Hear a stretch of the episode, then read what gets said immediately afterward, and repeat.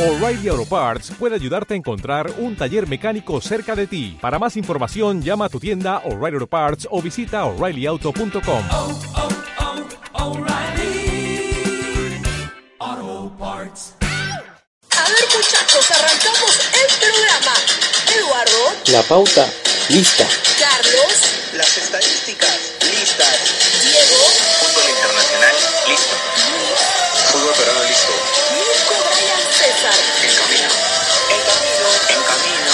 Comenzamos. Esto es fútbol y nada más. Hola amigos, ¿qué tal? Bienvenidos a otro programa de fútbol y nada más. El día de hoy tenemos el gusto de presentarles a nuestra nueva integrante del programa. Su nombre es Rosa Muñoz y va a estar con nosotros desde ahora en adelante en todos nuestros episodios. Rosa, ¿qué tal? ¿Cómo estás? Buenos días. Muchas gracias Eduardo por esa introducción y bueno, muy buen día a todos los amigos también de fútbol y nada más, como siempre encantada de escuchar sus programas y ahora, eh, cómo no ser parte además de lo que es el debate, la crítica, la información del fútbol nacional e internacional, teniendo ahora como prioridad lo que es el fútbol nacional, ¿no? Tenemos el torneo clausura, tenemos la Copa Bicentenario y, como no, la selección peruana que lamentablemente en un partido de cierta forma decepcionante, bueno, amistoso también hay que recalcarlo, cayó por 1-0 frente a Ecuador el martes pasado, tenemos mucho de qué hablar, hay por ahí algunas impresiones que tienen un mal sabor, el panorama quizá es un poquito eh, desolador, preocupante, tomando en cuenta que se nos vino un rival como Brasil y bueno, para ello le voy a dar el pase, como no, ahora a Mirko. Mirko, ¿cómo estás? Hola Rosa, bienvenida, bienvenida al equipo. Gracias. Este, sí, definitivamente lo de Perú preocupante, pero también tranquilizador porque es el momento de hacer las pruebas, es el momento de, de probar jugadores, probar esquemas, este, ver variantes, ver al jugador en, en diferentes posiciones, ver a jugadores nuevos, como el caso de Gaby Costa, como el caso de, de Quevedo. Así que nada, tenemos harto material para hoy día. Así es, es bueno, como lo dices, en este caso, quizá cometer los, los errores ahora, ¿no? Los partidos que son de prueba, eh, por ahí Gareca que puede ir puliendo quiénes son los jugadores que merecen realmente ser titulares. Tenemos buenas impresiones, por ejemplo, como con Gabriel Costa, Carlos. Sí, claro, Gabriel Rosa, ante todo, bienvenida. Eh, Gabriel realmente fue un, un- un grato verlo, ¿no? Porque el fútbol que mostró en los primeros 45 minutos que jugó fue, fue bueno, eh, le dio amplitud por la banda derecha, me dejó tranquilo de que al menos hemos encontrado un reemplazante natural para, para Carrillo, ¿no? Que es por ahora el titular de esa banda derecha. Y, y sí, sí, me pareció que fue un partido aceptable para, para Costa. Para Carrillo hay un alivio, digámoslo, ya estamos encontrando por ahí un jugador que podría hacerle obviamente la competencia y despertarlo de cierta forma, porque a veces uno se queja de la actitud que puede mostrar incluso eh, la popular culebra Carrillo, pero ahora con un Gabriel Costa por ahí que se despierta, es el detonante, cómo no, para que pueda mostrar su mejor nivel. Ahora hablamos de un punto muy importante que también está ahí como un dolor de cabeza, Eduardo, hablamos de la delantera. La ausencia de Paolo Guerrero, sabemos que siempre deja a un Perú quizá como un equipo distinto, por ahí que se pierde un poco y que claramente no tiene este, esta cuota de gol que sí nos, nos otorga en este caso Guerrero. Aparece un Raúl Ruiz Díaz, ahora una vez más siendo criticado, Eduardo. Sí, en verdad eh, no sabemos qué vamos a hacer cuando Guerrero se retire, ¿no? Eh, aún nos cuesta encontrar un número 9 de garantías como, como, como tenemos al 9 del Internacional. Eh, Raúl Ruiz lastimosamente ha tenido oportunidades y sin embargo no ha sabido aprovecharlas, no, no, no, ha podido demostrar que la camiseta del 9 le podría calzar una vez que Paolo cuelgue las botas, ¿no? Sin embargo, yo creo que Ricardo tiene que seguir intentando y ver eh, qué otras opciones hay en el universo de jugadores peruanos, ¿no? A ver, vamos a arrancar, digámoslo de lleno con el tema del 9. Paolo Guerrero, Raúl Ruiz Díaz. Les suelto ahí la pelotita, chicos. ¿Es culpa de Raúl Ruiz Díaz realmente que no funcione en el esquema de Ricardo Gareca? Yo creo que no. Yo creo que el Raúl tiene un estilo de juego en el cual funciona mucho mejor cuando el colectivo funciona. Siempre que el colectivo esté, me- esté más este, compenetrado con el juego, le den, le den balones en una buena posición, hay un resultado. En cambio, Guerrero es un jugador que sí se genera la jugada solo, ¿no? Al ser un 9 nato y al tener muchas habilidades, basta que le tiren el balón y el pata se las ingenia, ve cómo la maneja y ve, hace una media vuelta y la clava. Raúl también puede hacer eso, pero sí necesita que alguien lo habilite bien, que le ponga la pelota justo para su pie, para que él pueda hacer un par de amagues y meterla, meter los goles. Claro, o sea, yo, creo, yo siento que Paolo tiene más recurso, ¿no? Tiene más forma de recursearse las jugadas que Raúl. No sé si es más Ah, recurso. yo siento que a Raúl le cuesta un poco más. No, no sé si es más recurso o realmente el, el tema clásico del 9 que el ser grande te permite cubrir mejor tu balón y te permite girar. Y va el uno contra uno, algo uno que contra- le sería muy difícil, en verdad, a. Raúl Ruiz. En cambio, Raúl, Raúl ¿cómo te gana? La, eh, ¿cómo, te- cómo destaca hoy en día? Su velocidad, Claro. porque su pique corto es muy bueno y tiene un, y tiene un buen dribbling de balón y su definición. Pero él no choca. Claro. O sea, si, vas Claro. si va a chocar, Si va a ir a roce, no. Y todos Lo los goles que hace el. Seattle Sounders no son al- a, a la pelea, a la guerra, ¿no? ¿Cómo son? Amagues, Anticipación al, al defensa.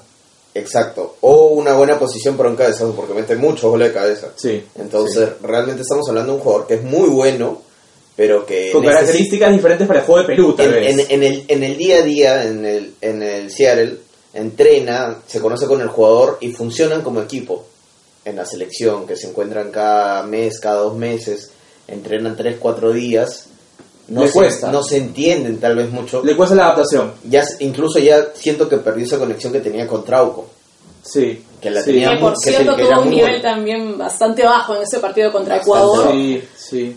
Y bueno, hablando de Raúl Ruiz Díaz, creo que llegamos a la conclusión en este caso que con él es balón al piso, que se gane los espacios, pero eh, probablemente para ello Ricardo Gareca tendría que cambiar un poquito el esquema de lo que es el medio campo en adelante para Perú. Y creo que todavía no queremos tomar ese riesgo sabiendo que tenemos un Pablo Guerrero que en competiciones oficiales va a ser el titular. Es que claro, cuando jugamos con Perú eh, y vemos que Perú sale con un clásico 4-2-3-1, que es el que ha venido jugando eh, mayor parte del tiempo Ricardo Gareca, eh, nos damos cuenta de que Perú juega saliendo por las bandas, juega eh, lateralizando y también juega con, con mucho con Yotun aperturando pases a, a- Paolo, ¿no? Y, y, y siempre se ha dado de que hay un Paolo, por las características que lo menciona Edu, que sí, Paolo te va a recibir la pelota, tiene una capacidad de poder, tiene un resorte en el pecho Paolo que hace que la pelota le quede ahí nada más. Muerta. Muerta. Y ¿no? lo acabamos de ver.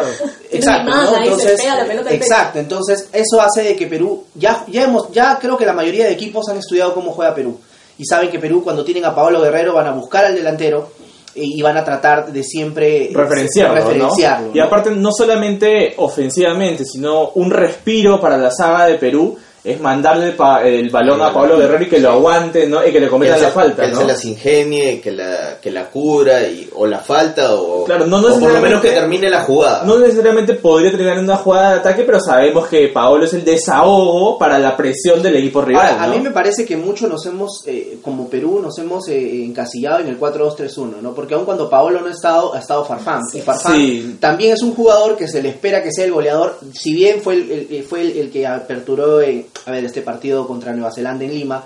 Y él, Inolvidable. y, y él, y él pone el primer gol, Inolvidable. pero es una jugada donde se juega eh, por, por al ras, ¿no? Claro, y, y ahora, Sale Farfán- tocando por el lado izquierdo. Farfán ¿no? siempre, en la mayoría de veces, cuando no se acostumbra a estar ahí como nueve referencial, siempre regresa a buscar la jugada y empezar a- a- a- al- toque, ¿no? Al, al tiki-taka Carlos, muy cierto lo que dices porque qué bonito es que nosotros conozcamos al detalle cómo juega Perú, pero termina siendo algo quizá eh, Predecible. Es muy predecible, la selección peruana se ha vuelto tan predecible también para los rivales que ahora nos conocen, nos estudian y que saben que dándonos la pelota y encerrándose ellos en su cancha nos va a complicar de una manera increíble y es lo que Ecuador más o menos hizo también cuando le costaba más bien generar y llegar a lo que es el área peruana. Ahora, en el primer tiempo, Ecuador, a ver, Ecuador hace un partido esperando a Perú, ¿no? Ahora, Perú hace un exceso de, de- de- de toque de balón, De lo que se llama el tiki-taka, ¿no? Que le dicen. Eh, hubo muy, muy- mu- mucho exceso de eso. Entonces, obviamente se ve, se ve, todos hablamos de esto porque no llegamos al gol. Si, hubiera llegado- hubiéramos ¿no? metido cuatro goles, yo creo que ahorita estuviéramos hablando de que, oh, Perú jugó un excelente partido, Perú hizo un buen manejo de pelota y ganamos 4-0. Pero no hubo esa eficacia en la delantera. ¿no? 66% posesión de balón para Perú en el partido, sin embargo no hubo trascendencia en el resultado. no ¿no? hubo trascendencia y muchas veces hemos, nos hemos enfrascado en el tema de la estadística porque pensamos que sí, pues la estadística, la estadística te puede dar un, un- un panorama distinto de lo que tú has visto, pero Aquí ha sido un- una mezcla de cosas, ¿no? Pero la Entonces, posesión es inútil mientras que no tengas Sí, cómo llegar al área. Exacto, claro, exacto. fi- finalmente tenían el balón, pero solamente estaban medio campo para atrás, o, o la movían lateralmente, o mucho la tenía Cueva. O sea, Cueva era muy lento. Y juega Está- con transiciones lentas, Sí, ¿no? O sea, muy, muy lento. Hacía la. Decisiones incorrectas Total- también. Totalmente, o sea, era como que tenía el balón y quería avanzar, pero a la vez retrocedía y se quedaba con el balón parado. Yo me pregunto, hablando del 4-2-3-1 que mencionamos, ¿Gareca tiene un plan B para cuando no le salen las cosas como este partido? Porque en verdad yo no he visto alguna reacción posible, ¿no? Y me preocupa no tener un plan B o, o alguna otra opción eh, eh, para poder darle la vuelta a un resultado, ¿no? No sé si tengo un plan B, pero creo que ya ha sido una costumbre, ¿no? Aparte, siempre pasa que en los partidos oficiales hay cosas que influencian para que el partido se le dé a Perú, ¿no? Y generalmente el segundo tiempo es cuando Perú reacciona, Si te das ¿no? cuenta, si vamos un poquito a, a la Copa América, ¿no? En el, parti- en el partido de la final, obviamente Brasil nos hace un partido Fue superior. superior, Sí. pero no, no- nos, nos- nos- nos neutralizó. Mm, Pero con Chile, correcto. todo se dio para que Perú, con este, con este esquema de juego que, que tiene, le hizo un partidazo a Chile, ¿no? Sí, y, y Chile obviamente duda. no estuvo al 100%, pero también le generó a, a- a- Perú, le genera a Chile un- una eficacia de tres goles que, o sea, no lo, ve- no lo veíamos hace tiempo. Pero yo creo que no sé si tengo un plan B. El tema ¿no? con Perú creo es que con los 11 nombres que ya somos acostumbrados a que sean titulares, Perú es muy bueno, ¿no? Digámoslo, tiene el respeto de todas las selecciones también eh, contrarias, pero el tema es cuando se necesita hacer algunos cambios, es que el nivel suele cambiar mucho, digamos, hay mucha diferencia, creo yo, cuando ya tenemos que tomar en cuenta a jugadores de la banca, que por ahí alguno de los titulares no se encuentra presente, como es el caso ahora de Guerrero. Yo creo que justo ahora, y a eso quería llegar, tal vez no es que necesite un plan B Gareca, yo creo que es un solo plan finalmente, ¿no? Y lo que está haciendo ahorita de probar jugadores, ver variantes, ver posibilidades de cómo deben jugar cada uno en, diversos, en diversas situaciones, nos permite tener esa, ese plus de el día que los 11 no puedan estar, quien reemplace tenga las habilidades. En es- desde la clasificación, desde ir al mundial ahorita, ¿qué jugadores han ido apareci- apareciendo? Ninguno.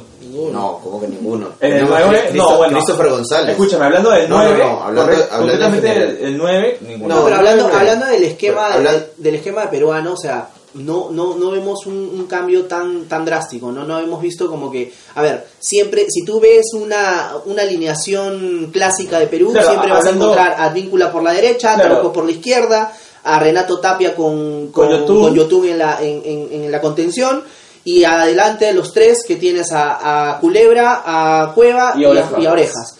Y en el y de nueve a Paolo. Claro, ¿no? pero a ver, hablando tal vez, eso hablando tá- tácticamente concuerdo, sin embargo yo creo que Mirko se dio un poco más para el tema de nombres, yo creo que en nombres sí ha habido cambios, al menos, a ver, digamos, la saga central cambió, Sabes, Es la que más ha cambiado del después del mundial aquí cambió, Totalmente. totalmente, Totalmente. Zambrano y Abraham. y Abraham que está en Han muy alternado, buen no, nivel. te estás olvidando de Araujo también. Araujo. Ha estado alternando Araujo. Sí, pero Zambrano. digamos, Pero- pero la Zambrano- fija en ese Zambrano momento es. Abraham, le- Abraham Zambrano. Claro, pero en el bolo tienes a, en esa, en ese, en ese, en esa saga central tienes a, a Santa María, a Abraham, Araujo, a Callens, Ramos. a Zambrano y a Ramos. O sea, Claro, tienes seis Y, jugadores. y Claro. inminentemente Rodríguez, si es que vuelve a jugar un poco con la U, Claro. y que lo más probable es que Gareca lo convoque. porque Que ya jugaron en la selección Zambrano con Rodríguez juntos, ¿ah? Ojo. Sí, ahora que, que además me gustaría verlo a, a Abraham con Zambrano. Con, Con Rodríguez. Con Rodríguez. Claro, claro. Más que. Zambrano. Más que ¿Cerrada la puerta para Cristian Ramos, creen ustedes?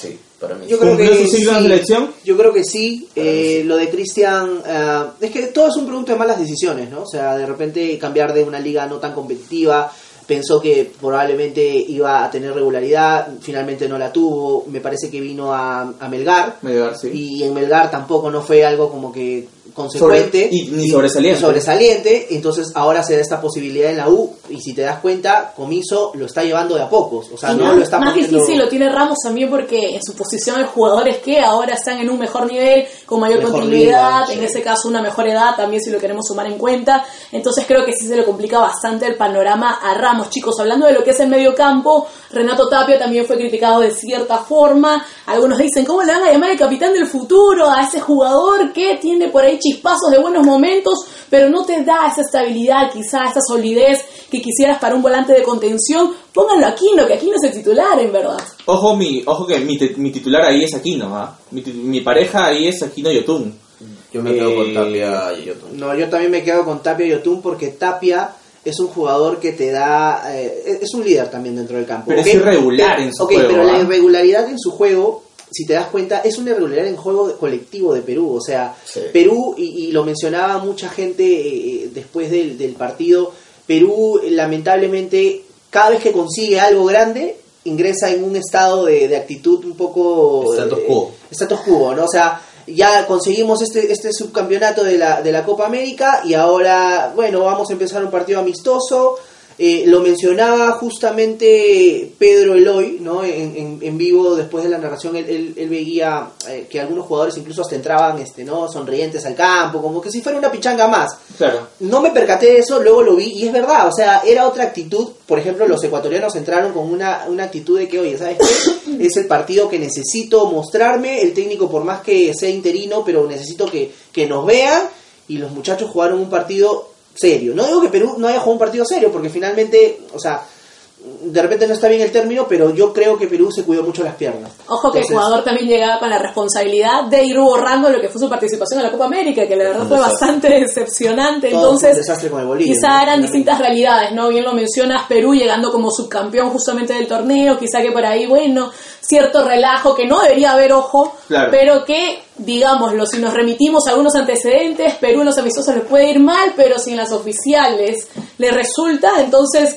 la gente dice, bueno, quizá es así como lo maneja el grupo.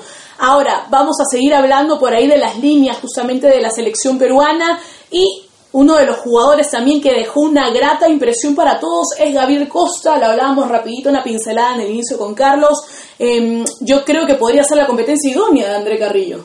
Y más porque Carrillo ahorita viene mostrando un nivel muy bajo. Paupérrimo, diría yo. En, en realidad, a ver, la habilidad que tiene André claramente basta y sobra para donde está. No es discutible. No es discutible, es más, el dribbling que tiene, la velocidad que tiene y, y el cómo juega, allá no lo chapan. El, Claro. el problema es aquí, en la realidad, en el, en el partido. Él quería hacer jugadas y los ecuatorianos que físicamente son buenos y... y Es comparable, y biotipo digamos- tiene- es, es un buen biotipo. Es un biotipo comparable que tiene Carrillo, entonces Totalmente. le cuesta destacar Eh, dentro de esos eh, partidos, ¿no? Lo- contra Colombia, lo contra neutralizaba Ecuador. muy fácil, lo Claro. neutralizaba muy fácil, cosa que antes no era así. Y cosa que no pasa con otros equipos de un biotipo diferente, por ejemplo, contra Chile en la Copa América. Sí, no, y no solamente eso, sino, a ver, re- retrocedemos al año, al año de la clasificación y, y Andrés jugando contra Colombia, contra Ecuador, bueno, contra Ecuador no jugó, pero contra Colombia hizo un muy buen partido. Sí, o sea, no, sí. no es que, no es que lo anularon todo el partido. Contra Paraguay también. Contra Paraguay, contra, o sea, tiene juego. El problema es de que si vas a una liga ma- de un nivel más bajo y definitivamente eres el rey allá, obviamente acá le cuesta, ¿no? Entonces, ahí es que creo que el Gaby Costa le, le gana un poco el, el- la pulseada, por decirlo de cierta manera, porque el Gaby viene jugando en una liga como la chilena que es bastante y, y fuerte. tiene un plus adicional que el Gaby, el Gaby Costa te da gol. ¿no? Te da Y- gol, Y, tiene, y tiene gol y tiene la cuota goleadora. Tiene que- definición, pues, ¿no? Definición. Es lo que mejor le algo que siempre se le queda a mitad de camino. Y que siempre a Carrillo le hemos criticado, pues, ¿no? Le lo- falta lo- lo dije, lo dije en algún programa, Carrillo para mí creo que se la pida con la selección en cuanto a goles en ese partido contra Colombia eh, con la era Marcarián en Lima. Cuando que el la- error de Reboreo propicia el gol de. James Rodríguez, me parece. Claro, en ese partido, pero en, en el momento que, que, que la culebra lo tiene para, para darle ahí, era, era el, era el momento del partido donde estábamos mejor jugando y cuando tenía que meter el gol, yo creo que ahí... Ahí se rompió el partido, con ese gol se rompió Yo el creo que partido, ahí, ¿no? creo que desde ahí Carrillo, mm, para mí, no sé, eh, es una impresión de que él empieza más a, por bandas, lateralizar, centros, eh, no Eh, romper líneas un poco, pero de ahí a, a de cara al gol, ponerlo como un 9, no, no. Cuando no. estuvo en el Watford, lo- quería el, entrenador no lo ponía tanto justamente por el, por ese tema, porque él necesitaba que sea un jugador que llegue al área Y termine pero- las jugadas. termine las jugadas. Correcto.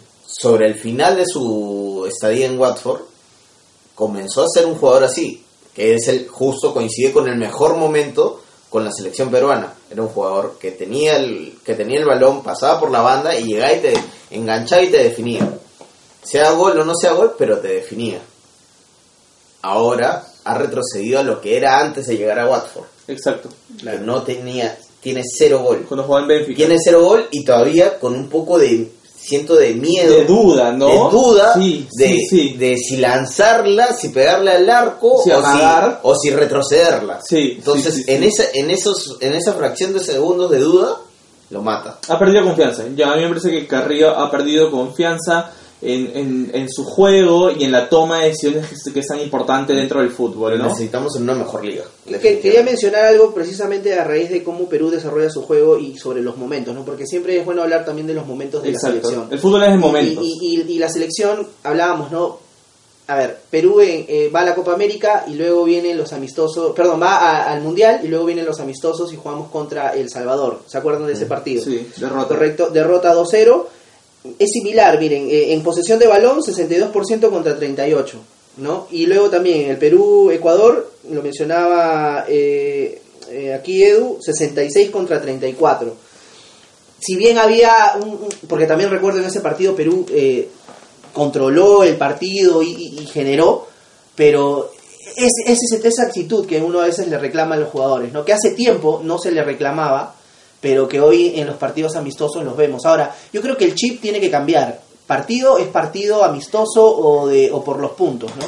Porque va a ser complicado cuando nosotros lleguemos a la tercera o cuarta fecha de la clasificatoria y nos veamos en esta situación. A ver, eh, sabemos que en Lima tenemos que ganar puntos, sí o sí, ¿no? O sea, tenemos que sernos fuertes en Lima. Pero partidos como los que hemos visto contra Ecuador, Salvo con Argentina y Brasil, ¿no? y aún así, porque si te pones a pensar, en, recuerdas el último partido contra Argentina en Lima por la clasificatoria, lo pudimos haber ganado. O sea, Argentina no era la mejor versión argentina, pero como, como decimos, son Vamos, momentos. vamos, vamos a ser precavidos. Exacto. Digamos que, ¿no? Exacto, Un empate si- si entre viene- ellos sería un buen resultado. Un Venezuela te va a venir a jugar como, como jugó Ecuador. De igual a igual. Va- Bolivia lo va a hacer, lo va a hacer también Colombia, lo va a hacer Uruguay. ¿no? Entonces el problema es que nosotros no tratamos de... Hasta de- Chile. Hasta Chile, probablemente. Ahora, algo que también tenemos que darnos cuenta es que, no sé, y esto de repente lo, lo suelto para, para analizarlo un poco, muchas selecciones están pasando por esto. ¿Qué pasará con, con- con Uruguay cuando Cavani y Suárez ya no estén? ¿Qué pasará con Chile cuando Vargas y, y Vidal ya no estén? ¿no? ¿Qué pasará con, con, con, Colo- con- ¿no? con Colombia también? Entonces, con incluso el mismo Argentina, ¿no? Entonces, es un necesitamos mirar más allá. Yo creo que eh, eh, es tiempo de que Ricardo o cambie el esquema y empiece a jugar con un esquema distinto. Ahora, yo creo que Gareca no se, se está rehusando mucho a eso porque sabe que a Paolo lo va a tener por lo menos Dos o tres años hasta más. el mundial. Yo Sí, creo que si sí, hay una, sí, cla- sí. si hay una Delantero hasta clasificación, Qatar, yo creo que si hay una claro. clasificación, Paolo es el delantero hasta Qatar. Dependerá de Paolo si se mantiene, si, si, si, si no se va a otra liga Ha sido un menos profesional toda su, su carrera y ha sabido manejar su carrera. Entonces yo creo que... Entonces, la visión del técnico es esa, ¿no? Porque Gareca yo creo que él se ve finalizando hasta, hasta la última fecha del- del- de, la clasificación para Qatar, si pasamos va al Mundial, pero, pero él se ve ahí. Entonces yo creo que él la muerte va, va a morir con ese esquema. Ojalá salga en este, en este bolo jugadores ¿no? nuevos, delanteros, que de aquí a, a ese momento ya estén consolidados, ¿no? Porque recordemos dónde está ahorita Iván Bulos, dónde está ahorita eh, El Beto da Silva. Beto da Silva, ¿no? O sea, que, se, que jugadores que se miraban como una proyección a, a- a ser el, el- el reemplazante de Pablo Guerrero en algún momento, ¿no? Claro. Entonces, eso hay que también analizarlo. Pero ojo que tampoco no es tan malo, digámoslo. Hace cuánto no tenemos dos nueve jugando en el extranjero. Puede ser criticable quizá la liga, aunque particularmente donde se dio Bulas, que es Croacia, no creo que sea algo como para mirarlo como si fuera de lo peor. No, no, me me- Recordemos me que tenemos refería- buenos jugadores ahí también. Me refería al comentario de dónde están los jugadores ese de, de que, o sea, a este momento, ¿no? O sea, Claro. ellos ya llegaron a una liga, esperemos que ahora sí se, que se consoliden, pero hablo de, hablo por qué Gareca hoy no pudo llamar a Iván Bulos o pudo, fuera de hubo lesiones o por lo que sea, Eso me preocupa, por pero, ejemplo. pero por ejemplo, ¿por qué no pudo llamar a Iván o por qué no pudo llamar al Beto da Silva? ¿Por qué no, no, no, no apoyarse en ellos? Porque yo discrepo con la convocatoria, por ejemplo, de, de, de Jordi Reina, ¿no? Porque Jordi es un jugador también que no es dentro del esquema, porque es un jugador que también necesita que se juegue por el ras, que con el toque, que no, que no lo hacía Perú. Y ya se le han dado oportunidades. a Y Jordi. ya se le han dado Yo creo oportunidades. que la convocatoria de Jordi tiene que ver con ver una variante para cuando no esté Raúl.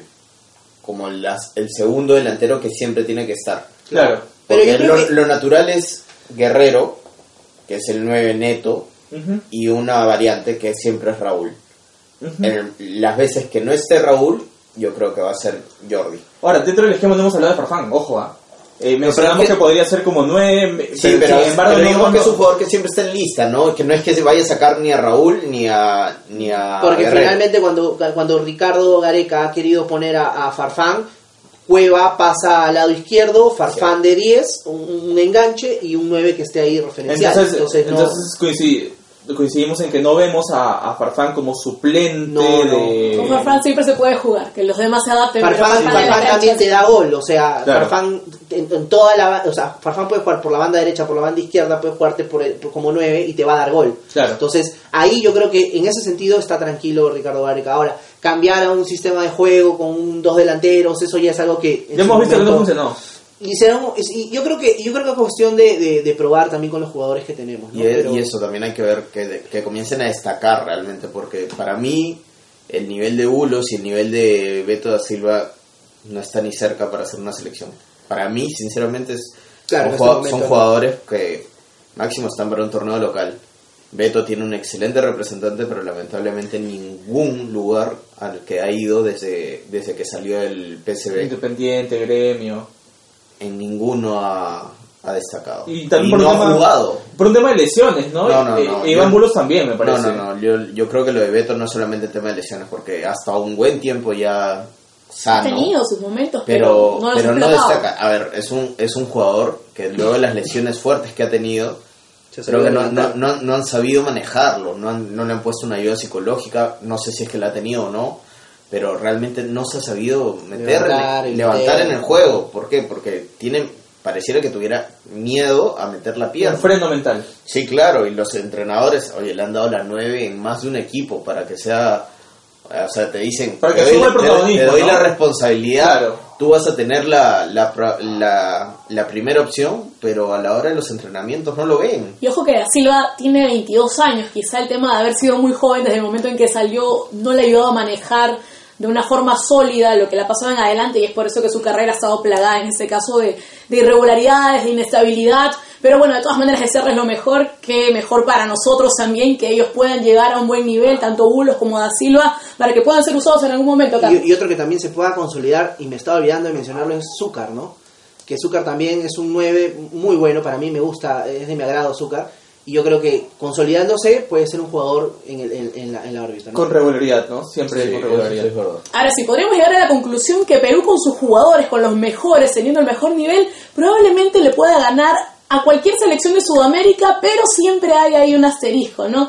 El gigante, el monstruo Brasil, una de las selecciones que creo tranquilamente también podría golear a cualquiera del continente y que, por cierto, va a ser nuestro rival en nuestro segundo amistoso que vamos a disputar este martes 10 de la noche en Los Ángeles. Chicos, ¿cómo ven este partido? tomamos en cuenta el resultado frente a Ecuador, es una historia nueva que tanto puede mejorar la blanquirroja para este encuentro. Yo creo que va a mejorar desde la actitud. Eh, Perú va a salir, o sea, va a salir distinto, como cuando perdimos, no sé qué partido fue, eh, Paraguay le ganamos 1-0 en un amistoso, pero antes habíamos perdido un partido, me parece, y, es, y la actitud cambió, ¿no? Entonces, igual nosotros también en este partido creo que Perú va a salir con otra actitud, es un partido para, dentro del papel, un poco más, más serio, ¿no? Por, por la calidad de, equipo que- que es Brasil. Ahora, eh, Brasil acaba de jugar un partido contra Colombia. Colombia prácticamente el primer tiempo domina a Brasil. Eh, los goles eh, también, o sea, fueron dos goles de, me parece que fue de, lo tengo aquí apuntado. Muriel. Muriel, correcto. Muriel eh, a los 25 y a los 34, o sea, en un primer tiempo donde eh, Colombia tuvo mejor posesión del balón, eh, una regularidad en el juego. Ahora, Brasil siempre es Brasil, ¿no? Entonces es un, un equipo que tiene un, un- un- una- un- un universo de jugadores impresionante, ¿no? O sea, si tú Y ves- algo muy bueno es que ellos quizá no tienen la preocupación de las otras selecciones que, uy, se me va uno o dos jugadores que son históricos, referentes, ellos tienen a los 11 y probablemente la banca de suplentes también con una edad muy buena, jóvenes y con un talento increíble. En Brasil levantas una piedra y hay otra estrella. ¿no? Ahora, también en Brasil eh, la, no- la, la, la, la- la cereza del pastel fue lo de Neymar, ¿no? O sea, Neymar ha vuelto luego de, la lesión que lo alejó de la Copa América y ahora tenemos esta oportunidad de poder eh, eh, ver a esta versión de Neymar, ¿no? Ahora, eh, yo creo que Perú le va a jugar un partido similar. Vamos a ver de repente un partido similar al que se vio en la Copa América. ¿no? Ahora, lo que me preocupa es esta falta de delantero que tenemos. ¿no? Entonces, contra Brasil no podemos perdonar este tipo de cosas, ¿no? Pero, pero vamos a ver cómo se da el resultado, de, eh, el de tránsito del partido. ¿no? Quizá en un gran esfuerzo podríamos neutralizar a Brasil, pero de ahí a conseguir el marcador a nuestro favor, un poquito complicado. Tendría que pasar algo similar como lo que fue el partido en, en la Copa América de Estados Unidos, ¿no? O sea, que, que, que Raúl por ahí se encuentre un, un gol, no digo que con la mano como la Claro, fue, claro. Un gol- pero un gol de casualidad. un gol de casualidad, ¿no? Pero Yo no quiero desmerecer a Perú, pero siento que Brasil está en otro nivel, ¿no? Yo creo, yo creo que debemos estar tranquilos más allá del resultado que se vaya a dar con Brasil, porque definitivamente yo creo que va a ser un partido diferente al de, al de Ecuador, que los chicos van a llegar con otra mentalidad.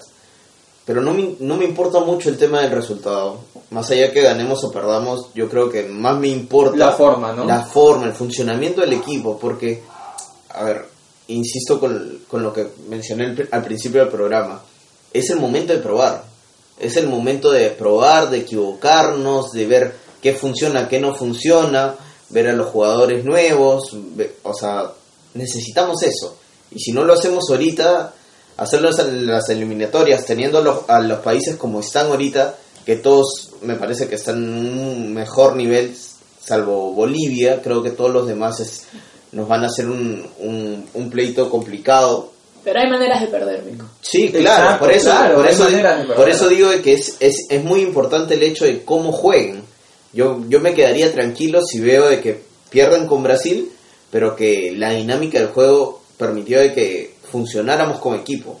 Porque sé que, ok, Brasil es un superlativo en Sudamérica y es claro. Claro, pero si Perú se asocia. Pero con ese, con ese nivel, si le hacemos un muy buen partido a Brasil, no me quepa duda de que le podemos ganar a una Argentina, de que podemos ganarle a un, a un Uruguay. Y hasta quién sabe, en algún momento dar un salto y, obtener un resultado. Un resultado interesante con Brasil en las eliminatorias, ¿no? Claro, claro. Aprenderle a jugar a Brasil, porque no sé si deci- decirle suerte, pero tenemos la suerte que ya llevamos varios partidos con Brasil, hemos jugado en Brasil en fase eh, co- en Copa América, hemos jugado con Brasil en la final, vamos a jugar Brasil ahorita, o sea, tres partidos en menos de un año Con un rival exigente. con un rival exigente y vamos a jugarlo en, el, en, el, en la clasificatoria. Claro. Entonces ahí, ya que son por los puntos, tenemos que salir a matar. Claro. Y aparte vamos a estar ya con Y un ya, equipo y más. ya lo- y ya los vamos a conocer bastante, porque ya tres partidos en un año te permite conocer un equipo. Con un Como- equipo rodado, con un equipo completo, ¿no? Claro. Ojo que tenemos una desventaja, por así llamarlo, en el tema físico, ¿no? Sabemos que Brasil es una selección que te exige desde el primer minuto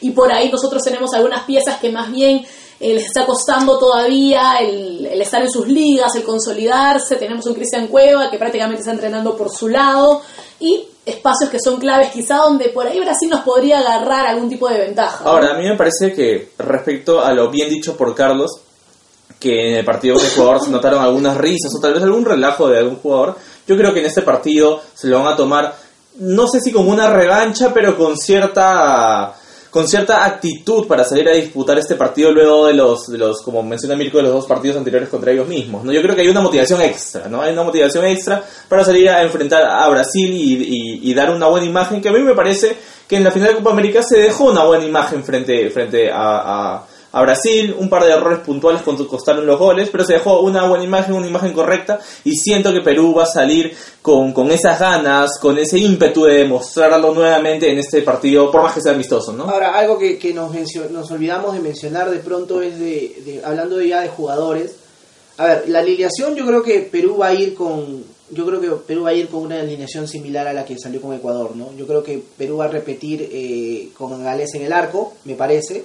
Yo creo que Advíncula por la derecha va a estar, Trauco por la izquierda. En la saga todavía me queda la duda, no sé si probablemente ponga a Zambrano con, Yo con que Abraham. opta por Zambrano, Yo creo que también va por Zambrano. tomando en cuenta el partido anterior. Me parece, me parece que va a ir esta vez va Aquino, me parece. Creo que Aquino podría ser un, puede ser de la partida. Ahora, No me ah, emociones, no me emociones. Podría ser, podría ser. Eh, pero algo que también me estaba olvidando es de, de Christopher González. Christopher González probablemente es uno de los jugadores que de la Copa América al día de hoy ha mantenido esa misma, ese mismo nivel y se le vio en el partido contra Ecuador O hasta un poco mejor. hasta un poco mejor, ¿no? Entonces, yo creo que la banda derecha con Costa va a mantenerse. Espero que no, porque en verdad no, nunca llegué a entender por qué sale Costa si juega un buen partido. Porque si ya tienes a Carrillo, que lo ves a Carrillo siempre, y no tienes a un Costa que lo ves por primera vez, entonces tenlo todo el partido, ¿no? Eh, eh, Es, lo que yo pienso. Pero Probablemente Gareca habrá pensado en la capacidad de reacción de Carrillo al haberlo para, visto a para encarar, para, para, para, para poder de pronto re- resolver el segundo tiempo y, y meter el gol. Si Lamentablemente, Pensó en volver al equipo clásico, me parece. ¿ah? Pensó retroceder en los pasos y decir, volvamos al 11 titular. Sí, sí, yo también pienso lo mismo. Yo también pienso lo mismo, pero, pero te das cuenta que al final no, no, no dio resultado y en la primera pelota que toca Carrillo la pierde y viene el gol, el gol ecuatoriano. ¿no? La pierde Carrillo, la pierde Zambrano. Pero yéndonos al partido con Brasil y la eliminación, como digo, yo pienso que al menos Costa va, va a estar por la derecha. Cueva lo, lo discuto, pero Cueva finalmente es de gusto del técnico y eh, bueno, vamos a ver qué tal... Qué tal Se qué- sí, es- Pero usualmente responde. ¿Qué tal responde sobre todo a esta clase de partidos? Usual- usualmente responde. Ah, vamos, ahorita está entrenando por su lado y todo el tema y no, y no está teniendo fútbol. Pero más allá de eso, muchas veces ha llegado cuestionado al equipo. Y le ha callado Y es cuando mejor responde. Y complicado la víncula, ¿no? Eh, sí, esperemos que Difícil, ¿no? Difícil. Difícil. Difícil. Ahora, si tienes Advíncula y a Corso, igual trata de mantener Advíncula, ¿no? O sea, Sí. sin desmerecer al lateral que tenemos eh, eh, eh, jugando en el torneo local. No, pero el vínculo viene con más rodaje, ¿no? Pero claro. Ha Hasta su nivel hasta su nivel, sí, exacto, ¿no? sí. Entonces, Pero la vehemencia de Aldo me la quedo siempre. Siempre. Aldo no, es más corazón y claro. La vehemencia de Aldo yo creo que cuando estuvo castigado Advíncula y no jugaba y Aldo no lo hizo mal. Aldo No lo hizo no mal. lo hizo mal, o sea, tenía su tenía su banda bien cuidada, tenía su su responsabilidad primero de defensa y luego ataque, pero pero Claro. casi siempre pasaba y llegaba y te metía el centro o te ganaba. el- Tal vez no fue tan protagonista como Lucho, sin embargo supo cuidar esa, esa banda derecha. Fue muy regular, no La, fue la- velocidad de Advíncula siempre va a ser superlativa y va a ser muy notoria en, en cualquier partido. Salvo con Pero- Everton. Pero Contra la- Everton. Sí, claro, que se lo comió vivo. Pero en el resto, en, en lo normal, ver un jugador como Corso, yo creo que no es descabellado. No es descabellado y yo creo que es un jugador que te, que te rinde. Siento que que- es cumplidor, probablemente no te va a decepcionar en cuanto es eh, el tema sobre todo defensivo, pero Advíncula siempre va a tener ese chispazo, quizás esa explosión que nos sirve bastante, al menos por las bandas a nosotros que estamos acostumbrados a jugar con ese 9. Sí, pero también te descuida mucho la defensa. Sí. Y, y eso es lo que nos puede costar con un acuérdate, equipo como acuérdate el, prim- Brasil. acuérdate el primer gol de Brasil en la Copa eh, del 5 a 0. Sí. Eh, fue una fue una desconcentración de, de Advíncula que, que, que pasa a ser un tercer defensa y se olvida de, de- de Everton, ¿verdad? Sí, que claro, venía que con venía. todo y, y lanza el centro y, y mira todo lo que se ocasionó. Entonces, Y que no retrocede Flores en eso. y no retrocede Flores. Entonces, es, yo creo que estos partidos, a ver, mirando de cara a las clasificatorias, no, no- necesitamos estos partidos. Ahora se viene Uruguay, luego se viene Chile en, en cuestiones de amistosos. Entonces, yo creo que esto nos va a servir eh, y me deja tranquilo ya no estar sin desmerecer a ninguna selección, pero estar recurriendo a Jamaica o estar recurriendo a, a El Sí. Salvador o estar recurriendo a Costa Rica. Sin desmerecer, ¿no? Sin desmerecer, lo dejamos claro, porque sabemos que igual partido es partido, pero yo creo que Perú necesita roce con equipos que te vas a topar en la clasificatoria, ¿no? Qué bonito. Hace algunos años cuando hablábamos de esos rivales que incluso por ahí nos complicaban también en el resultado y era increíble, no podíamos creer que selecciones así nos pudieran hacer Se hablaba incluso de que con- Ahora pedimos más. se hablaba de que contactábamos estas selecciones para un poquito lavarnos la cara de algún partido Pero eliminatorio. ojo, no es, no, es un- no es una mala idea jugar con esos equipos. ¿sabes? ¿Por qué? Por el biotipo que tienen. Exacto. el biotipo que tienen de centroamericano o de, o de alguna otra parte es, son grandes, o sea, son grandes, son Fuertes, fuertes, entonces, rápidos en algunos son casos. rápidos, entonces a la hora de jugar Te que exigen. que te En lo exijan, que te golpeen, todo eso te ayuda, un te ayuda un montón, Claro, te claro. ayuda un montón, entonces Ahora, para mí fue un sueño jugar contra Alemania y Holanda, ¿no? Totalmente, no, no estaba en los planes ni, ni en los próximos Fue 10 años. bellísimo, fue bellísimo. Sí, es algo que Es que fue, fue parte de la coyuntura mundialista. Pre- o sea, mundialista, ¿no? Porque, Mundialista. porque, o sea, ya era una selección clasificada y todos querían jugar con Perú, eh, que volvía después de 36 Claro. años, ¿no? Entonces, eh, eh, fue bonito, fue una experiencia bonita, pero también un poco para aterrizar, ¿no? Eh, un poco para cerrar el tema ya amistosos, eh, de cara al martes yo espero que Perú le haga un mejor partido definitivamente a, a- a Brasil que el que se hizo con Ecuador. El resultado me deja, me deja ajeno a, a estar decir, oye, ¿sabes qué? El resultado puede ser, no va a ser influyente en cuanto al, a- al crecimiento en el juego. Yo creo que si se gana bien y si no se gana, también va a ser, va a ser muy, va a ser muy interesante. Pero que nadie goleaba en contra. Sí, porque a nadie le gusta perder por goleada, pero yo creo que Perú ahorita Brasil necesita... siempre es lindo, de verdad, aparte, Sí. ¿no? Obvio, y ahorita Perú necesita sumar la mayor cantidad de puntos para estos jugadores que necesitan conocerse, necesitan estar siempre estar en contacto. Y con exigencia Y con máxima. Necesitan horas de vuelo, necesitan Sí. horas de vuelo como equipo. Exacto. Normalmente les preguntaría por ahí un score, chicos, pero creo que en ese tipo de partidos es comprometernos mucho, así Y es que irrelevante de pronto. Sí. también. solo vamos de a, pronto tener, también es vamos a tener nuestros mejores deseos nada más. Es que siempre es bueno ahí meterle un poquito, ¿no? Como No, que siempre, que siempre arriba Perú, ¿no? O sea, definitivamente. La polla, la polla de fútbol y nada más. Pero bueno, ya próximamente la vamos a tener o con la Liga 1, ¿no? Que por cierto, eh, ayer ya tuvimos un partido de la Liga 1, en ese caso, hoy continúa. eh, todo este fin de semana, recordemos que estamos ya en clausura y a la fecha 6, por ahí tenemos un cuádruple empate en el primer lugar de, de la Liga 1, todavía creo que están muy pegados los equipos quizá para tener una idea de quién se perfila por ahí como el ganador. Hay movimientos, hay novedades, hablamos de un binacional también que fue una grata sorpresa en lo que va del año, pero que ahora se queda sin su técnico. Bueno, lo invitaron a salir, eh, en este caso a- al técnico Javier Arce, vamos a ver cómo va a lidiar con lo que queda del No, campeonato, se, se chicos. dice que, que Arce se va porque parece que va a la sub-23. Parece que va a la, Parece. ah, parece que Pero va- ya lo confirmaron a Solano. Sí, lo que pasa es que había, había la ¿Qué sabes, Mirko? Mirko sabemos Ahí. que tiene información de primera mano. había una volada de que podía ser el, el jefe de la unidad técnica, Wow. porque Sería un golazo, ¿ah? me parece. había una propuesta. Parece que había una propuesta, pero todavía no se Porque se habla, eh, se habla en la videna de que probablemente Ahmed no, no renueve después No. de diciembre. Ahmed parece que termina su contrato y, y, y sale de la federación. Sí. Este, uno de los grandes motivos, hay que ser realistas, es que la federación luego del mundial, o mejor dicho, en el mundial, premundial, postmundial inmediato, hizo gastos excesivos y hoy en día se están pagando los platos rotos y este económicamente no, no estamos. La realidad, económicamente no estamos, entonces estamos tratando de ajustar un poco el pantalón para poder este seguir funcionando. ¿no? Ahora, volviendo a lo que es la Liga 1 Movistar en sí, a- ayer se jugó ya el partido entre Manucci y San Martín. Manucci le ha sacado tres puntos a la San Martín y es un partido clave para los, para los trujillanos, ¿correcto? Porque Por la eh, por la baja, ¿no? Están ahí en una lucha con Boys y Pirata, o sea, de- para De mí, tú a tú. para mí entre entre Boys, Pirata y Manucci sale sale quien se va, ¿no? A, a- a- a- los dos que se van a, a la, a la segunda, pero eh, tenemos que ver que el partido ha sido un partido muy reñido. Ayer yo vi un poco del partido y, y fue un partido donde hubo bastante control de, de Manucci.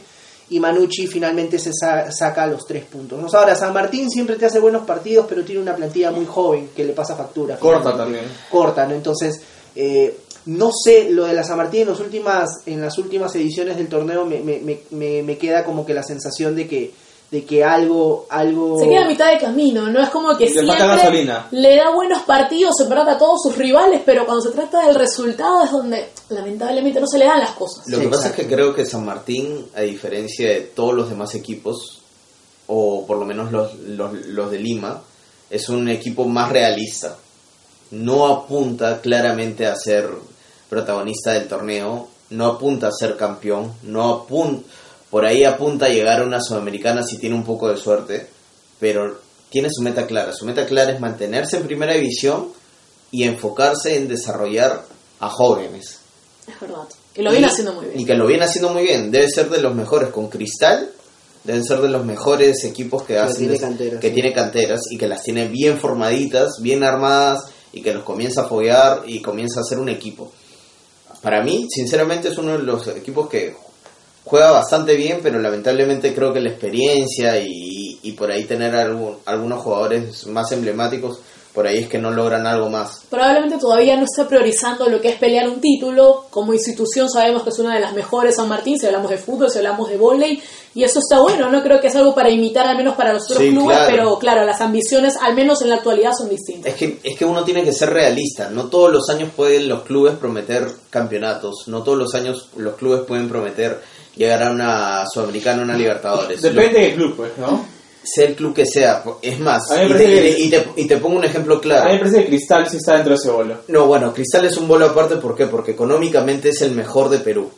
Pero si salvamos eso, Sí, claro. si salvamos eso, ponte, la U, la U no debería, no, no, no puede prometer un campeonato. La U tiene que priorizar económicamente estar bien y para eso tiene que decir, señores, hinchas universitarios, vamos a apostar por estar en primera división algunos años, por eso nuestra inversión de, de jugadores va a ser un poco más baja y vamos a pagar deudas, cosa que de acá a unos años que estamos económicamente mejor y que tenemos mejores auspiciadores, vamos a pensar en apuntar a una sudamericana, de ahí a una Libertadores. ¿Por qué? Porque el hecho de, de sobreexigirte para llegar a una sudamericana, para llegar a una Libertadores, pensando en el premio, te gastas más plata que el premio. Es lo ideal, pero también la mochila que llevan los clubes grandes, ¿no? Correcto. El tener que ganar los títulos. Pero hay que pensar no solamente con Pero el corazón. imagínate, tú como hincha de uno de los equipos grandes, ¿aceptarías realmente que tu club te diga que este año no vas si, a pelear? si económicamente me doy cuenta de que mi club está entre desaparecer y, y seguir no jugando y, y no campeonar, prefiero que no campeone. Claro. Claramente. Claro. ¿Por qué? Porque tengo que decir, ¿qué quiero? ¿Quiero tener un club para toda la vida o quiero tener un club por seis meses más porque lo van a liquidar? Es la mentalidad de buenos hinchas, pero lamentablemente no creo que sea la mayoría, Sí, es ¿no? una- Sabemos que la mayoría está pensando como loco, Pero, uy, los, pero título, los título. dirigentes, la gente que está en el, en, en el Claro, manejo del fa- fútbol... falta, fal- es que lo que pienso Cultura yo, hincha. Pienso yo que falta más gente involucrada en el fútbol, pero que sepa de fútbol realmente, no, no, no, no fanáticos que entran a, Sí, claro. a, A- a querer ganar y a querer ganar A- o, o querer prometer cosas, ¿no? y, y eso a quien le, le cae el guante que se lo chante, como decimos a veces, no, pero, pero pasa mucho con, con- se le critica mucho a esta administración, por ejemplo, hablando ya de universitario, que los leguía pues eh, entraron mucho en esto, ¿no? De que, de que quieren, sí, que vamos a, a mostrar. Y esto viene desde Moreno, viene de, Todos de- de administraciones anteriores que prometen siempre lo mismo, ¿no? Pero bueno, vamos ahora con lo que es el partido para la fecha, el día de hoy tenemos un partidazo que se juega el Boys Municipal. También un partido clave para los del Callao porque los rosados están eh, pendientes del tema de la baja, necesitan acumular, acumular puntos. Me parece que están ahorita con 15 puntos en, el, en la tabla acumulada. Entonces necesita, necesita el, el cuadro chalaco ganar de todas maneras. Y se enfrenta a un municipal que viene de perder cuatro partidos. O sea, no, no perdón, no sabe de, de, de- de Hace victorias cuatro, hace cuatro partidos. ¿no? Se, se comió una goleada eh, hace poco por la Copa Bicentenario 4-0 en Huancayo. Perdió, empató con. Alianza 2 a 2, ¿no? Eh, también perdió 3 a 0 con Huancayo por la, por la Liga 1 Movistar y un empate me parece anterior a ese. Y de ahí Municipal un equipo que estaba entrando estaba, estaba levantando se ha quedado estancado el equipo del Chino Rivera. Algo que recalcar del equipo de, del Boys es de que Boys ahorita necesita ganar o ganar ¿no? el partido contra Cantolao fue muy emocionante a mí yo lo vi y, y- y- y a ver, el Boys ahorita de repente no estará mostrando su mejor fútbol, pero está mostrando la mejor, la mejor, la mejor garra, ¿no? El, el mejor empuje para poder La eh, actitud obtener- correcta. La actitud correcta con este tipo de, de- de situaciones y que amerita que los jugadores se pongan el overall y salgan con todo a ganar, ¿no? Lo de Adam Balvin es para, para recalcar también porque Adam ha venido de, de- de estar en un proceso, estuvo en la U, luego se enfermó, tuvo un, un problema de hepatitis me parece y luego eh, está reapareciendo y bueno, fue, fue quien le dio Así los es. dos goles al, al club de- del Sport Boys. De grata forma, de todas maneras, bueno, para recalcarlo, 8 de la noche, hoy en el Estadio Miguel Grau del Callao. Lindo partido, creo que los Boys Muni siempre tienen esas emociones Y que la de, gente vaya a de dos equipos equipo, populares, muy bien, como lo mencionas Carlos.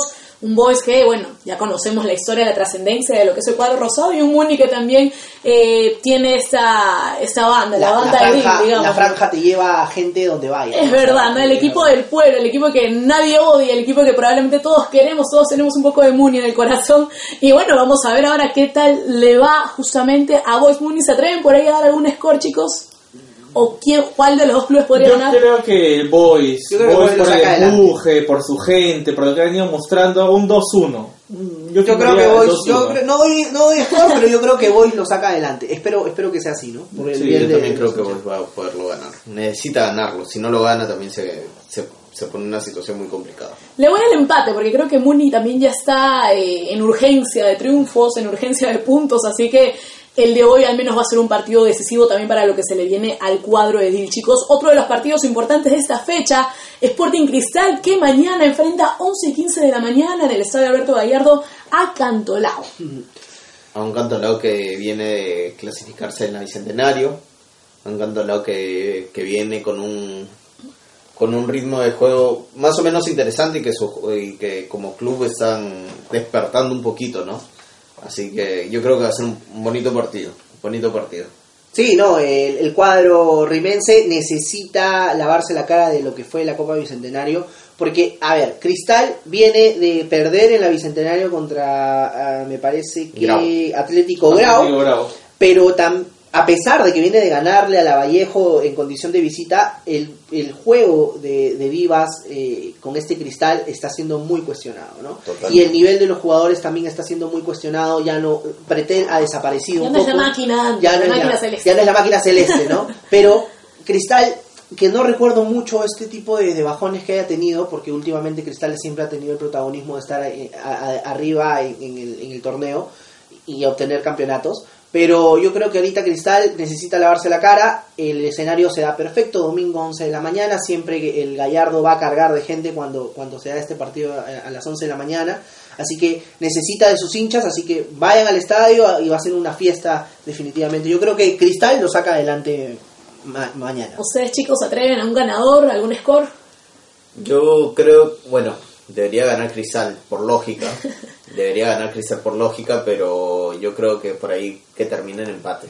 Yo siento que Claudio Vivas es un entrenador que sabe replantear el equipo cuando viene de malos resultados, ¿no? Yo creo que es experto en eso, en levantarlo, en potenciarlo, así que yo creo que Cristal el día de mañana va a ser un, un, un firme ganador. Yo firmo la victoria de Cristal. Además, Sí. Vivas lo dijo en conferencia de prensa, el objetivo es la Liga 1, o sea, Bicentenario era nomás un jueguito, para ahí una, un ensayo Sí, quizás. Una excusa, ¿no? Una Sí, excusa. pero nada. Bueno, Vivas ya nos tiene acostumbrado a este tipo de declaraciones, Sí, ¿no? también, Vivas, también, Vivas también. ya a veces peca de, de muy este, falto de humildad, ¿no? Egocentrista, ¿no? Y egocentrista, y es como que, a ver, yo creo que Cristal, a ver, si hablamos hace dos meses, Cristal, si le das la opción de pasar a las semifinales de la, de la Sudamericana, lo iba a hacer.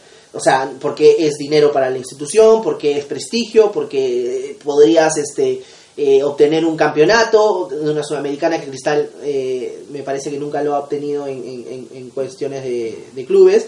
Entonces, eh, a ver, hace dos meses no vas a decir que no que tu prioridad no era que no que no era es, pelear el, el- el- la Liga 1 o jugar la Copa Bicentenario también porque o sea a ver la Bicentenario te da la opción de poder jugar una clase ya tienes un, un cupo fijo para lo que es la Sudamericana y eso también es un ingreso de dinero para la institución entonces ahora venir con el con el papel de decir no ya sabes que ahora me concentro en la Liga 1 bueno para mí es un premio consuelo porque ya no te queda más por qué disputar. O sea, de, de repente de aquí a, a diciembre, mm, Cristal no, no obtiene algo y va a decir, bueno, me queda el próximo año. Entonces, el- O, o al menos clasifiqué a o al menos tal Entonces, ese no, es, ese no es el libreto a seguir, ¿no?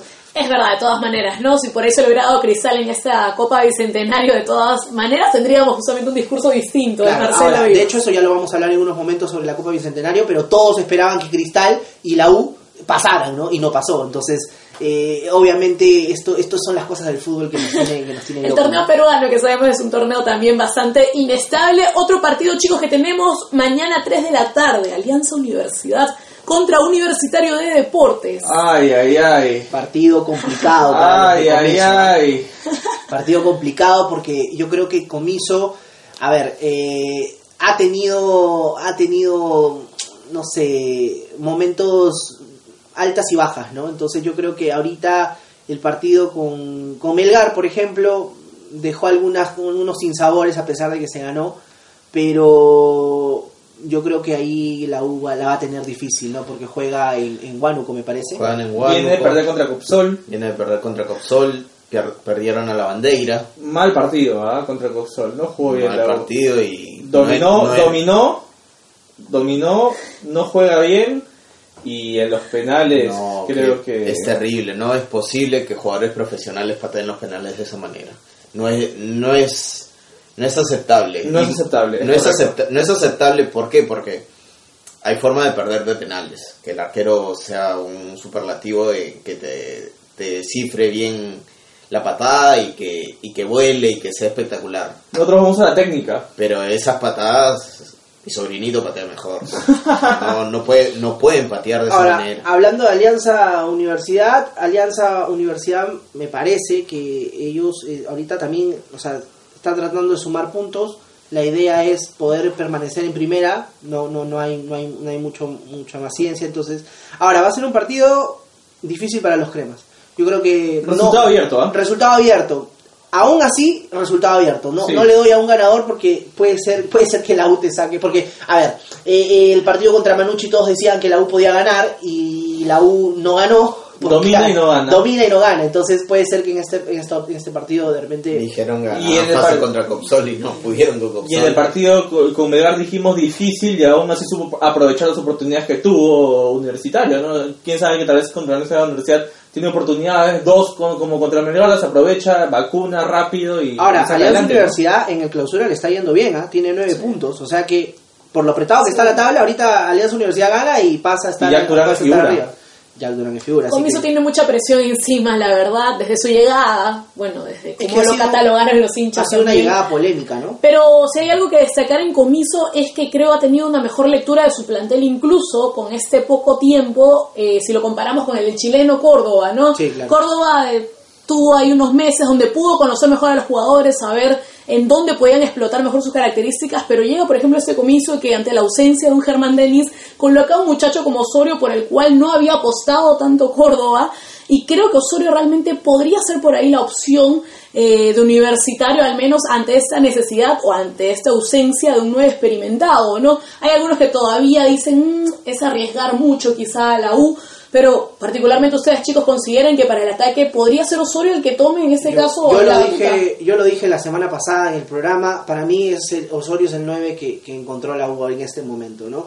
Y es el 9 que siempre estuvo ahí, es como que el que estuvo estuvo detrás del telón viendo a ver si si si si, Si obra. Si Denis se doblaba el tobillo y ya no y ya no participaba de la obra, ¿no? Entonces él era él era el llamado a, a estar ahí, es el suplente. Y tiene que ser él, ¿no? Tiene que ser él porque realmente no puedes mover más las fichas. Necesitas a un joven, no lo puedes volver a poner de nueve porque lo No, necesitas. ya vimos lo que pasó. No, y no solamente eso, sino que también lo necesitas para la creación de juego. Lo Claro, por características del jugador, Sí, ¿no? claro. Entonces la U ahorita, a una falta de un 9 de peso, porque la U, bueno, en los últimos años ha tenido esta, esta, esta dolencia de, de 9 de peso. El último por ahí, no sé, a ver, soltemos un nombre. A mí, a, uno, a mí un 9 que recuerdo en los últimos tiempos, por ahí Fano, por ahí eh, Ruiz Díaz. Ruiz Díaz, Ruiz Díaz, el obviamente. último. Sí, el ¿no? último. El último, El último. Pero después de Ruiz esta generación, a ver, el Pana Tejada no, no, no trascendió, Denis hizo, vino, hizo los goles. Denis cumplió con lo que tenía que cumplió hacer. con lo que tenía que hacer y ya está. Pero ahorita la U necesita un 9 y qué mejor que, que recurra a sus canteras para que pueda, pueda, pueda afianzar esto, ¿no? Aunque, ojo que de las canteras también la U como que se ha detenido en el tiempo Sí. porque desde ya sabemos qué plantel obviamente que, hemos- que bueno que Universitario tuvo y que claramente aportó muy bien al primer equipo. Por ahora no tenemos a jugadores que hayan salido netamente de la cantera. No, y dentro de eso está el plan de, de Jan Ferrari de, de, de aquí al 2028, creo, si no me equivoco. Este, un plan a largo plazo de trabajo de canteras. Me deja tranquilo de lo de Jan porque sí, Jan eh, es un, ju- es, es un, es un jugador con una Fue experiencia, fue un jugador que con una experiencia eh, grande. Basta. sí. basta y ahora él su preocupación es los jóvenes no las canteras lo que hizo con el trabajo en el IPD y, y- y lo que él estaba haciendo con el sector privado también es importante. Entonces, Creo que yo si creo lo que dejan trabajar a él. si lo dejan trabajar a Jan, Jan va a hacer buenas Sí. cosas por el, el cuadro crema. Lo único que no me gusta es que con los leía, ¿no? Pero bueno. Es- ese- eso yo creo, y coincido contigo, yo creo que es el único gran problema que con los Leguía. Pero yo creo que si los Leguía son inteligentes y lo dejan trabajar a Jan, porque Jan sabe bastante, yo creo que va a funcionar. Pero si no lo dejan trabajar y los Leguía quieren ser, como todas las Los veces, protagonistas. los protagonistas, Yo creo los que los está Yo creo que los leguía, los leguía llaman show, a. Jan para hacer una especie de calmar un poco las aguas. Un escudo. un escudo, porque eh, no sé si coincidamos en esto, pero yo pienso que los Leguía saben que es ha sido, ha sido una, una, una administración que ha tocado mucho a la U y que ahora intenten en- regresar, ya lo han logrado, entonces traen a alguien. No, porque ya no podrías decir de pronto, oye, vengo de la mano con, con el Puma o vengo de la mano con Chale, porque también ya la hinchada con ellos ya está como que muy desgastado, ¿no? Ya, Ya. ya basta de, de eso, ¿no? Entonces, ahora... De, ahora de corazón no se gana. de corazón no se gana. Pero bueno, dejemos de lado el tema administrativo y vamos con el fútbol. Esperemos que, que la U eh, saque un buen resultado, igual a Alianza Universidad. Y también tenemos un último partido El de la fecha. Alianza. Lima, mañana 4 de la tarde en el Estadio Alejandro Villanueva Matute contra Ayacucho FC. Partido también Partido duro. duro. Partido Ayacucho duro. le ha hecho buenos partidos y algo, Siempre que, Alianza. y algo que Alianza ha perdido desde los últimos dos años probablemente es esa, esa consolidación en Matute, ¿no? Y no va a estar su figura. Y no va a estar su figura. Y, No va a estar Quevedo. y no sé si vamos para la no vamos- si no vamos para la para la anécdota un poco para la, la estadística no sé si con Bingochea es que Alianza los, los, los pierde es, los- es- una de las de- con los técnicos donde más pierde de local me parece me parece donde tiene mayor mayor mayor rango de, de- de partidos perdidos pero pero Alianza ya ha perdido esta esta identidad de ganar ganar en casa no entonces cualquier partido viene cualquier Le gusta le la presión, pues, ¿no? Sí, pero, o sea, presión la puedes tener en cualquier parte del mundo, creo yo, ¿no? O sea, un jugador está, está, está, está acostumbrado a eso, pero, pero yo creo que Alianza ya no se está haciendo fuerte en Matute, ¿no? Entonces esperemos a ver cómo va este partido, que yo creo que por ahí, lo dejo abierto, yo creo que por ahí tanto Alianza como Ayacucho pueden sacar un buen resultado. Sí, va, va a ser un partido interesante. Yo creo que la- el tener otra vez a Leao jugando en Matute les va a ayudar a, al equipo. San Leado va a dar su bendición y Sí, o sea, suena, suena, suena divertido y suena todo, pero, pero en lo real y efectivo es que Responde. responde, responde increíblemente y finalmente el, el resultado puede, en casa, estando en casa y teniendo un jugador que, que te levante el equipo teniendo unas salvadas impresionantes, puede hacer que, que marque la diferencia, ¿no? Y es que claro, porque o sea, tú tienes a un Leo Butrón disputando el puesto con Galese y la gente mucho se cuestionaba por qué le, o sea, decías, no, claro, Galese a comienzo de año decía, oye, viene Galese, ok, perfecto, le quita el puesto a Butrón y Butrón se caracteriza por lo que dice Mirko, ¿no? Un arquero que te sabía responder ante situaciones extremas, que con Galese no se ha visto, pero que sí se ve en la selección. Entonces es, es una cosa que, que finalmente no, no, no cuaja, pero que yo creo que yo también pienso lo mismo que, que Mirko, que poniendo ya a Butrón en el arco le da otra, otra solidez al equipo, ¿no? Entonces... eh, aunque ojo que al hincha de Alianza tampoco le va a gustar que Butrón sea el, prota- el protagonista. ¿no? Obvio, porque claro, cuando un arquero es el protagonista, preocúpate porque obviamente no estás haciendo un buen partido Te y te, te están llegando, te están y- y generando. te están generando. ¿no? Definitivamente, pero cuando, pero cuando una creo que es una cosa cuando le genera alianza y está Galese y otra cosa es cuando está Leao. Cuando está Leao es como que el hincha de alianza se queda mucho Más más, tranquilo. tranquilo, mucho más tranquilo y confiando en, en su jugador experimentado que tiene muchos años en alianza y que es hincha férrimo de alianza y dice todo bien. Son son menos eh, critican menos al, al plantel si es que Gales, si es que Leao está como figura. De todas maneras coincidimos en eso. Ahora, hablando del ataque blanquiazul, así rapidito, chicos, las opciones que tiene Alianza Lima, ¿no? Tenemos a los dos Rodríguez, en este caso Federico y Felipe Rodríguez, tenemos a un Balboa también, bastante entonado, al menos en esta parte del campeonato, Con bastante suerte, ¿no? también con bastante Con suerte. bastante suerte, ¿no? ha tenido ha tenido es que, o sea lo de alianza también es es un tema para analizar porque también es un, un falto de nueve de, que, trascen- que tenga trascendencia no entonces eh, no sé yo creo que ahorita yo Balboa, a mí Balboa es de mi gusto no Sí, yo creo que Balboa comparto. es un 9 que te puede resolver un partido también, que, que no, que no se va a aminalar ante un cara a cara con el arquero, ¿no? Pero sí, es para, para verlo con pinzas también, porque yo creo que, que lo de lo de lo de Balboa es para resaltar. Ahora, lo de la defensa de Alianza también es algo que a mí me preocupa Sí. y viene preocupando, creo que a, a varias temporadas de Alianza desde los últimos años. No Entonces, logra consolidar un cuadro sí, atrás Correcto, ¿no? Entonces, eh, todavía, por ejemplo, que den seguridad. me parece que en el último partido que juega Alianza eh, con la Valle- con Vallejo, me parece que juegan, si no me Sí. equivoco, eh, también había estas falencias de, de, de, de, de- de- de la, de la defensa, ¿no? Entonces, es un poquito para, para, para analizar ahí, ¿no? De todas maneras, Jugó chicos. municipal, perdón, en el empate. Sí, Ah, el cierto. empate. ¿Se atreven ahí? ¿Algún score, algún ganador? Alianza pronóstico reservado. O pronóstico Di- reservado. Difícil. Pronóstico reservado. Yo creo que Alianza lo puede ganar, como que también Ayacucho le hace un buen partido. Alianza sale muñequeado y. Yo, yo diría que Alianza lo debe ganar.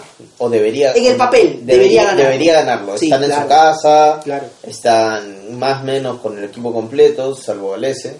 Entonces. Quevedo. Y Quevedo, bueno, pero lo de Quevedo, digamos que varias fechas no lo tuvieron.